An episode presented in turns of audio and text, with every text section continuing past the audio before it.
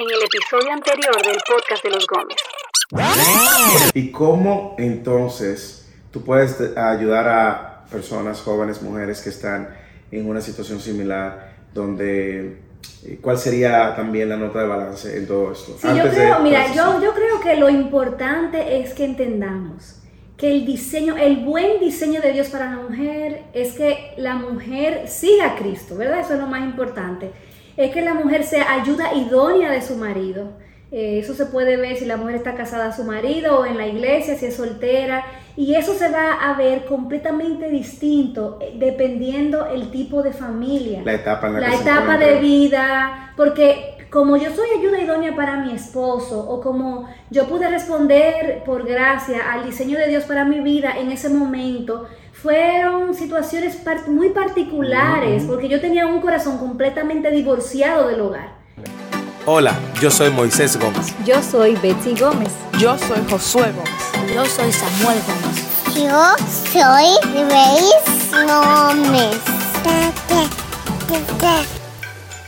Y este es el podcast de los Gómez. Bienvenidos a un episodio más del podcast de los Gómez. Yo soy Moisés Gómez. Yo soy Betsy Gómez. Estamos muy agradecidos de que usted esté escuchando este contenido en cualquiera de las plataformas eh, de podcast o quizás nos estás viendo por Radio Eternidad, por el canal de YouTube de Radio Eternidad y también estamos dándole gracias a Dios por la audiencia de Radio Eternidad. Hemos estado desarrollando una serie titulada Convicciones y en los primeros dos episodios hablamos de cómo creció en nuestros corazones esa convicción de que la palabra de Dios debe ser el punto de partida para todo lo que hacemos. Y luego eh, hemos estado hablando en los últimos episodios acerca de la convicción que dirige lo que hacemos como familia y es que el diseño de Dios es, bueno. para la feminidad. Gracias Moisés. Este es el reloj que les va a decir a ustedes cuándo vamos a comenzar, cuándo vamos a acabar. Tú haces el mismo comentario todo Para que la gente, sepa. ya la gente lo sabe. ok, pues perdón. el punto es que el diseño de Dios es bueno para la mujer, para el hombre, para el matrimonio, para todo el diseño de Dios es bueno. Entonces hoy ya que hablamos en el episodio número 3 acerca de mi testimonio, te robé un poquito de tu episodio. Las mujeres somos terribles, señores. Sí, eh, eh, el, episodio anterior fue como el, el closet eh, de la mujer y el closet de los hombres. El closet de los hombres siempre tiene un, espacio que es de la mujer también. Exactamente, gracias Moisés. Sobre todo ahora que vamos a tener dos closets, tú me vas a dar un, ladito del tuyo. el punto es que Hablamos del testimonio eh, de nosotros como mujer, como hombre, y en este episodio queremos concentrarnos para dar palabras de ánimo. Si quizás tú estás en una situación como la que nos encontramos, en algún momento en que vemos que el diseño de Dios es hermoso, lo vemos lejos, inalcanzable, imposible, el costo es muy alto, tenemos miedo, no sabemos qué hacer, ayúdenme. Aquí estamos para darles ánimo. Hemos cruzado este río, lo seguimos cruzando y podemos dar testimonio de que el único, no es que es el mejor, el único diseño que funciona es el diseño de Dios. Y eso aplica para cualquier área de su vida. Si usted es soltero, estés casado, tengas hijos, no tengas hijos, como empleado, como empresario, como cristiano, fiel, ministro, aplica en todas las áreas de la vida. Y para que vean que tengo que reivindicarme, vamos a comenzar contigo. Y lo que queda entonces, hablamos la mujer. Mira, quiero, quiero retomar otra vez. Al principio de esta serie hablábamos de la convicción de la palabra de Dios porque todo parte de aquí. Y te voy a decir algo, probablemente usted, al igual que nosotros, en algún momento se ha resistido o se resiste al diseño de Dios para su vida, ya sea su feminidad, su masculinidad, paternidad. Usted le está escuchando voces eh, seculares, humanistas, y esas les acomodan más. Ahora bien, si usted profesa ser cristiano, esas no son las voces que usted tiene que escuchar. Esta es la voz que usted tiene que escuchar. La palabra de Dios infalible, inerrante, suficiente y que de una manera u otra nos ha revelado la voluntad de Dios y su diseño también. Ahora, Bexi, ¿dónde empieza todo? ¿Y dónde sería mi primera recomendación si usted se está resistiendo? Todo inicia en teniendo un entendimiento agudo de quién es Dios. Y te voy a explicar por qué. Si nosotros conocemos a Dios, y conocemos que Dios en su perfecta santidad, en su perfecta bondad, todo lo que Él ha hecho y ha creado es bueno, entonces yo debo de confiar en ese Dios. El problema es que nosotros presuponemos que Dios estableció un diseño para afectar a uno de los dos.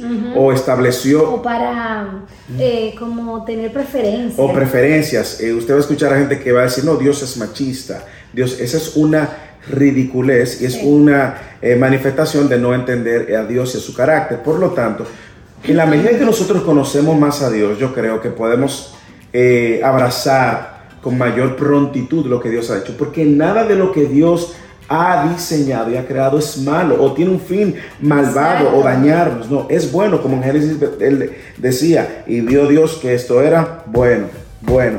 Cada vez que él sellaba algún aspecto de la creación, en Génesis 1, en Génesis 1 le estampaba entonces eh, su aprobación.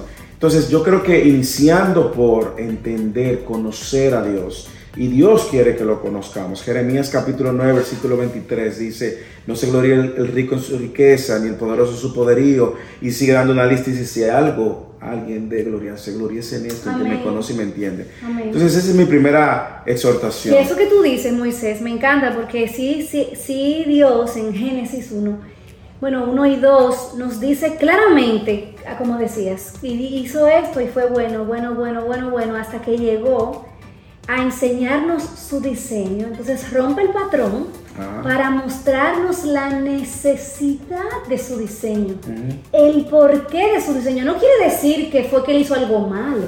Él lo que dice es, esto necesita ser complementado. Este hombre que cree, orientado al trabajo, como un líder, protector, ajá, necesita una mujer que sea igual a él en dignidad, en valor. En valor, van a tener una misión en conjunto, pero van a ser distintos en cuanto a el rol que cada quien va a jugar.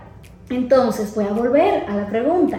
Si ese hombre que te está viendo ahí y sabe, a lo mejor porque ya vio los capítulos, los episodios anteriores, que el hombre tiene que estar orientado al trabajo, que el hombre tiene que amar sacrificialmente como Cristo, santificar, lavar a esa novia con el agua de la palabra, que tiene que ser un proveedor, pero tiene temor de abrazar esto como algo bueno. ¿Qué tú dirías? ¿Qué, ¿Qué, palabras de ánimo tú le darías a ese hombre? Bueno, lo primero es que confíes que vas a estar bien haciendo lo que Dios dice que hagamos. O sea, no hay algo que agrade más a Dios que hacer lo que Dios nos manda. La madurez incluso de nuestra fe se manifiesta en la manera en que nosotros hacemos lo que Dios hace. Yo lo segundo que te diría es... Hacemos lo que Dios dice. Hacemos lo que Dios dice, gracias, porque no podemos hacer lo que eh, haciendo lo que Dios dice.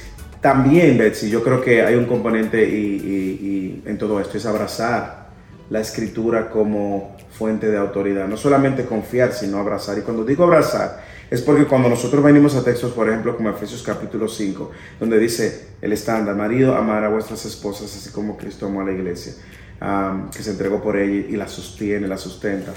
Yo debo de saber que previo a esos versículos, hay otros versículos que me, me invitan incluso a someterme a, una relación de mutuo sometimiento, valga la redundancia. En el capítulo 5, versículo 21, ¿qué dice? Sométanse unos a otros en el temor de Cristo. Y él pone muy claro eh, el objeto de nuestra sumisión, hacia quién debemos someternos, justamente a Él, quien es nuestro Señor. Pero esto es imposible, Bexy, si no sucede lo que dice el versículo 18. Mm. El versículo 18 dice, y no se embriaguen con vino, en lo cual hay disolución, sino sean llenos del Espíritu. Sin una, y ahora mira cómo nos fuimos hacia arriba, sin estar lleno del Espíritu Santo, va a ser imposible someternos mutuamente al temor del Señor y consecuentemente responder al diseño de Dios. Yo creo que eh, examine tu corazón también y mira a ver cuáles son las razones que crean en ti una resistencia a caminar conforme a este diseño. Tú me hiciste una pregunta al final del capítulo, el episodio anterior, y era cuáles eran de las cosas más difíciles según la masculinidad. El hombre ha sido llamado a ser cabeza, proveer. Yo creo que lo más difícil es justamente asumir ese rol de cabeza y te voy a decir por qué. ¿Y qué significa exacto? Bueno, en, la práctica... hay gente que cree que eso es andar de... No, en la práctica eh, yo creo que nosotros se nos olvida que la familia, nuestras esposas, nuestras están esperando que nosotros dirijamos el, barco del hogar, pero a un rumbo muy claro, que es a Cristo, al temor de Cristo. No es que lo dirijamos, eh, eh, el hombre necesita para eso tener convicciones, necesita también tener conocimiento, necesita también tener eh, dirección dada por el Espíritu de Dios para que, para, para que la familia también pueda confiar. Usted no puede estar como un ping-pong. La tendencia de los hombres, Betsy, es la pasividad en todo, hasta cambiar un bombillo. Es la pasividad de de no asumir su liderazgo. Y en ocasiones, y lo vamos a hablar en algún episodio también, se da el conflicto de que la mujer entonces, viendo esa facilidad, asume el liderazgo. Y el hombre no tiene problema en ceder ese liderazgo. Yo creo que hay... O al contrario también. Vemos que o es la pasividad o es eh, como el dominio el, abusivo. El machismo, exactamente. Muy buena observación. O es una pasividad, lo cual es pecaminosa, o es un machismo una imposición incluso también pecaminosa. Y a veces nosotros, ah, por causa del pecado y nuestro pecado, somos tan sutiles en abusar de esta manera. Y te pongo un ejemplo. Dale. nosotros, la mujer decide abrazar el diseño, decide estar en la casa. El hombre controla las finanzas y el hombre es muy abierto para comprar sus cosas, comprar sus juguetes. Cuando digo juguetes, póngalo en todo el sentido de la palabra para comprar, eh, para, para, satisfacer sus necesidades, pero muy negligente. Sí, pero que la mujer no trabaja, la mujer no trabaja, dinero. pero muy negligente en ver la necesidad de la mujer y suplir la necesidad de la mujer. Y más aún, y darle libertades a, las, a, la mujer, también de que pueda manejar para sus propias necesidades. Y el hombre, en muchos círculos, y no estoy hablando necesariamente en círculos, no estoy hablando solamente en círculos donde la escritura no es una fuente de autoridad. Estoy hablando en muchos círculos. Sí, aún creyentes. Aún creyentes que dicen bíblicos, descuidan esa área de la mujer. Otro aspecto en el cual el hombre descuida a la mujer es que el hombre no, no se interesa en conocer el corazón de su esposa. Eh, bueno, yo doy testimonio de que ese es un área en la que Dios ha trabajado en tu vida y que se ha visto no solamente en mí, sino en, los niños, porque una mujer que está siendo pastoreada con un corazón que su esposo lo está cuidando, eso repercute en, la salud del hogar. Y nosotros en muchas ocasiones, los hombres, por nuestro pragmatismo, damos por sentado, damos por sentado. Se fue la luz. Una de ellas. damos por sentado que nuestras esposas están bien. Mm. O sea, nosotros damos por sentado que nuestras esposas están bien espiritualmente, nos damos por sentado que nuestras esposas están bien emocionalmente, damos por sentado que nuestras esposas no tienen luchas. Nosotros muchas veces damos por sentado que el corazón de nuestra esposa está atado perfectamente a nosotros y que en ella no existe ninguna tensión que se inclina hacia ningún otro hombre. Mm. Y nosotros damos por sentado eso. Y eso es un área donde muchas veces no somos cabeza, no somos líder cuando nosotros vemos a Cristo que se entregó completamente, dice, que se dio a sí mismo por ella, usted debe de recordar que Cristo en su misión estaba mente, alma y cuerpo, entregado por la causa, por la misión a la cual Cristo no pensaba en otra cosa que en cumplir su misión cuando fuera a la cruz, para redimir y salvar a sus suyos. Cristo no estaba distraído. El corazón del hombre a veces se distrae pensando que su esposa está bien y se distrae en otras cosas. Entonces yo creo que esa, esa negligencia se, manifiesta y ¿qué pasa? Muchas veces, bueno, explota, hay una, hay una crisis que luego eh, toma tiempo reparar, eh, ya sea que la mujer quiera irse, ya sea que la mujer no sienta ningún tipo de afectos por su esposo. Yo creo que los hombres descuidamos eso. Entonces, si usted ha estado luchando con eso, yo creo que cuando eh, Efesios capítulo 5 nos dice que Amemos a nuestras esposas como Cristo amó a la iglesia y se entregó a sí mismo por ella. Me encanta que dice que Él se dio a sí mismo para santificarla, habiéndola purificado por el lavamiento del agua con la palabra.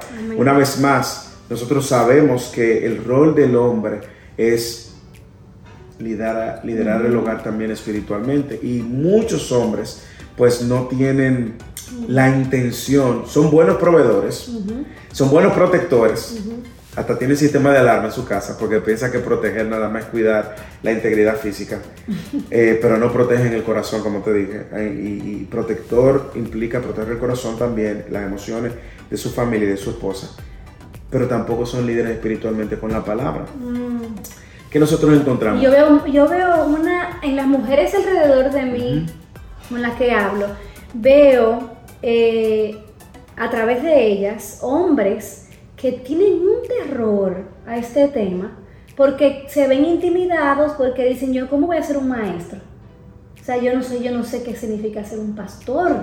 Yo entonces está la mujer haciendo devocional leyendo el a los niños porque ellos están intimidados. Claro y es un y es algo que yo te animo a que asumas lentamente pero diligentemente. Cuando digo lentamente es porque probablemente de la noche a la mañana tú no vas a tener todo un entendimiento maduro, agudo, teológico, doctrinal. No, no, pero da los pasos firmes que te puedan llevar a madurar en tu entendimiento de las escrituras por el bien tuyo y también para que asumas este rol como líder de tu hogar. Sabes, ver si algo también que sucede en ese sentido es que las mujeres hay un patrón por la misma pasividad, porque la pasividad, como yo decía, no solamente se manifiesta al cambiar un bombillo, se manifiesta aquí.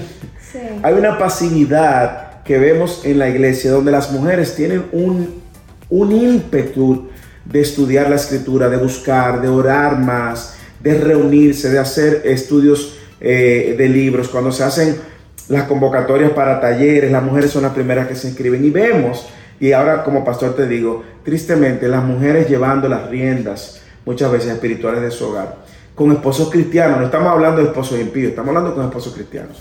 Sin embargo, yo te animo a que no seas pasivo y que seas una cabeza que dirija al temor de Cristo a tu familia y a tu matrimonio. Y si ese hombre, por ejemplo, quiere comenzar, él puede pensar, óyeme, yo no estoy solo. Si yo no tengo que comenzar solo, Dios te ha dado la iglesia local, te ha dado líderes, entonces ese hombre puede decir, yo quiero crecer en esta área, identifica un líder o un hermano en la iglesia, ¿qué debe decirle? ¿Cómo comenzar una relación? ¿Qué debe hacer? Yo creo que busca un líder maduro, alguien que tú entiendas que es confiable y que es un buen maestro de la palabra de Dios. La iglesia está surtida de maestros, dones, Dios ha dado justamente para eso. Y acércate, o acércatele a tu pastor y dile, mire pastor, yo quiero que usted me enseñe a tener un, un altar familiar en mi casa, yo quiero aprender. Y yo estoy seguro que ningún pastor va a rechazar o amigo, esa iniciativa. También, Betsy, una, unas palabras a las mujeres, y es que muchas veces las mujeres intimidan a los esposos al tener tanto conocimiento. Pues, intimidado? No, no. no, pero intimidan. Y me, encantan las palabras de, Richard Baxter, un puritano, que él decía, si la mujer sabe más de la Biblia que el hombre, ella debe de saber entonces que su rol es complementar a su esposo, no opacar a su esposo.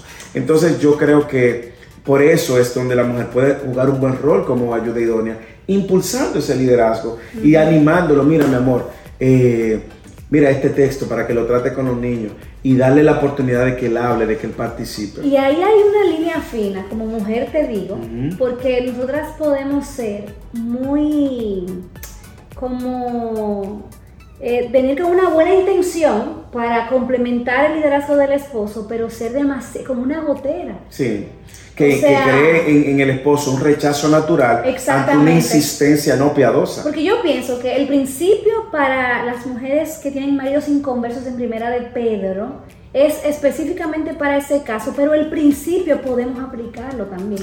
Y, como, que, como que vivamos nuestra fe también como en silencio, en un sentido de que no estemos con un todo el tiempo. Y quejándose, ay, pastor, mi esposo no hace nada. No, no, no, ore. Exacto. Y, ahí ahora te, te, paso el, balón a ti. ¿De qué manera tú animarías a esas mujeres que se sienten intimidadas a abrazar el diseño de Dios de alguna manera? Bueno, yo quiero, ah, quiero tomar tu pie de amigo, lo que tú dijiste, porque pienso que como mujer también tenemos que ser pacientes.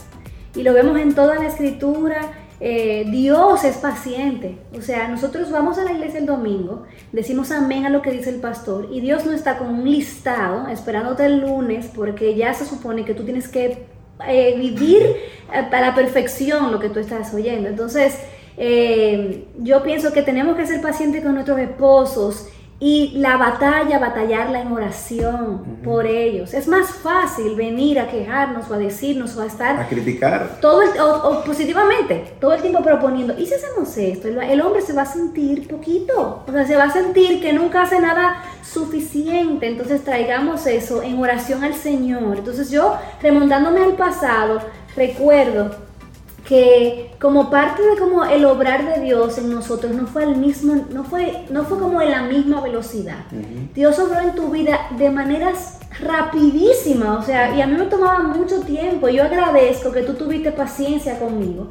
Entonces seamos pacientes y si nosotros vemos una necesidad, eh, compartamos esa necesidad con el esposo, como el que está en el mismo equipo y no como el que está decepcionado porque yo estoy haciendo lo mío, pero tú no haces lo tuyo. Entonces eso con relación a eso. Porque siento esa carga, porque a veces como que no, a veces ni siquiera nos damos cuenta. Hoy nos damos nosotros con una discusión. Porque yo le decía a Moisés, llama al hombre que nos va a ayudar con la cosa de la casa. Y yo, llama al hombre, llama al hombre. Y él me dijo, Betsy, pero ya me lo dijiste deja, yo sé cuándo voy a llamar a Imagínate eso cuando se traduce. En el, exacto, en el liderazgo espiritual. Y resistencia al diseño de la mujer. Ok, si tú estás sintiendo resistencia a el diseño de Dios para ti, primero, escucha los episodios anteriores, se me está acabando el tiempo pero yo quiero darte una motivación que viene en el mismo libro de Tito que yo compartía, como ese eh, pasaje me impactó terriblemente. Hay una razón por la que tú puedes ser valiente para rendirte al Señor. Eh, dice en Tito 2, en el versículo 11, porque la gracia de Dios se ha manifestado trayendo salvación a todos los hombres, enseñándonos que negando la impiedad y los deseos mundanos, vivamos en este mundo sobria, justa y piadosamente, aguardando la esperanza bienaventurada y la manifestación de la gloria de nuestro gran Dios y Salvador, Cristo Jesús. Dice, Él se dio por nosotros para redimirnos de toda iniquidad y para purificar para sí un pueblo para posesión suya, celoso de buenas obras. Mm. Nos, esas buenas obras que ahí habla es precisamente parte de la forma en la que tú como mujer puedes responder y la razón por la que probablemente tú te resistes, se acabó el tiempo, es porque tienes temor de que algo no va a salir bien, de que no vas a ser reivindicada, de que se van a aprovechar de ti, de que te vas a poner a un lado tu carrera y ya no vas a cumplir tus sueños. Dice la palabra de Dios que las mujeres santas se adornaban de una manera piadosa porque ponían, ¿cómo lo hacían? Poniendo su esperanza en Dios. Solamente así nosotras podemos tener, con lo loca que las mujeres somos, un espíritu tierno y sereno. Cuando ponemos nuestra esperanza en Dios, entonces si tú te resistes al diseño de Dios como es normal, porque somos pecadoras, pon tu esperanza en el Señor. Y como decíamos en el, eh, no sé en cuál episodio, pero Cristo es digno de tu obediencia. Él es digno de todo sacrificio porque el mayor y más grande sacrificio Él lo hizo por ti. Y si no sabes cómo comenzar, busca a una mujer en tu iglesia local. Dile, háblale de qué tú estás experimentando, cómo Dios te está enseñando este maravilloso diseño y pídele que te ayude a responder con tu vida. Eso fue lo que pasó. Yo me recuerdo cuando yo llamé a Laura y le dije, mira, ayúdame. Bueno, espere en dos semanas más el próximo eh, episodio del podcast de los Gomas porque este llegó a su fin. Pero muy a su fin. Sin embargo, estamos agradecidos de que usted haya estado con nosotros en este episodio esperando que de alguna manera pues el Señor use esto para animarte sobre todo a, abrazar el diseño de Dios porque el diseño de Dios es bueno. Es bueno, el diseño de Dios es bueno y Cristo es digno y hay demasiado en juego. Que el Señor les bendiga, nos vemos en el próximo episodio. Bye. Y este es el podcast de los Gómez.